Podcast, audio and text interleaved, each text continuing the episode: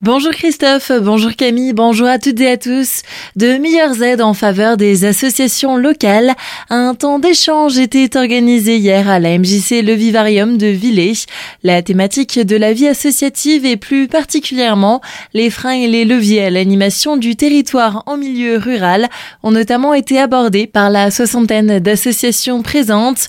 Retour sur cette rencontre avec Elisabeth Del Genini, vice-présidente à la citoyenneté et à l'engagement. Ce qui était très intéressant, d'abord, c'était l'engagement, le nombre d'associations présentes. Hein. Ensuite, en écoutant leurs témoignages, le remarquable engagement, la qualité aussi des projets qu'elles portaient toutes, et puis les questions. Alors, évidemment, on se trouve aussi sur un territoire en ruralité, donc les mobilités restent une problématique euh, majeure. On a parlé également de financement. On a parlé aussi de l'engagement, du bénévolat, hein, puisqu'on parle de crise de bénévolat. En fait, on parlera plutôt de l'évolution de ce bénévolat. Pour répondre à ces problématiques, des dispositifs sont travaillés avec un tissu associatif fort composé de 107 000 associations et de plus de 1 million de bénévoles.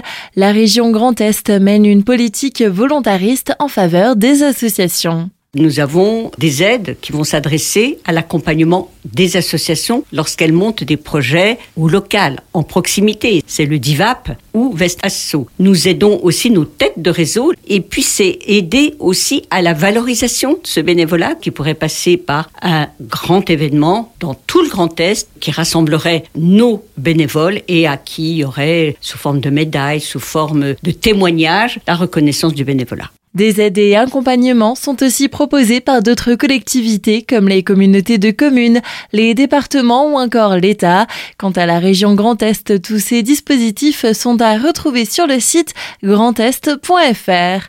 Toujours au sujet du Grand Est, le président de région Franck Leroy se rend ce matin sur le site de FM Logistique à Momenheim dans le Nord Alsace pour une visite d'entreprise. L'occasion de présenter les spécificités de ce site, le savoir-faire du co-packing et les initiatives sur la durabilité. Les travaux du parc solaire de Winsenheim se poursuivent. D'abord prévu pour une mise en service en 2021, ce projet qui voit actuellement le jour sur l'ancienne décharge de l'Igibel a été retardé par une invasion de crapauds calamites. Les travaux ont dû être revus pour préserver l'espèce protégée, mais ces derniers ont pu se poursuivre en deux temps. Sur la première moitié du terrain, les panneaux photovoltaïques ont déjà été installés et devraient produire 12,1 MW, ce qui représente la consommation annuelle de 6000 foyers. Sur la deuxième partie du terrain, les panneaux devraient être installés au mois d'avril pour une mise en service au mois de septembre prochain. En parlant d'énergie, la ville de Turkheim continue les économies. Dès cette nuit, l'éclairage public sera éteint de 23h à 6h du matin sur une portion de la route de Colmar, mais aussi chemin du Heilgas et route d'Ingersheim.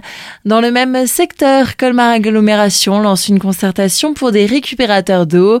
La collectivité souhaite au printemps proposer aux habitants une aide financière de 80% pour faciliter l'acquisition d'un récupérateur d'eau de pluie. Pour mieux connaître les besoins des habitants, un sondage a été créé sur le site internet aglo-colmar.fr.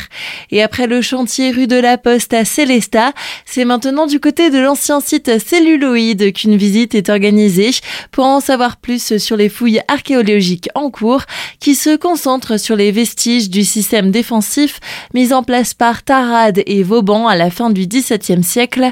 Pour les personnes intéressées, le rendez-vous est donné samedi de 13h à 17h. C'est en accès libre et sans inscription.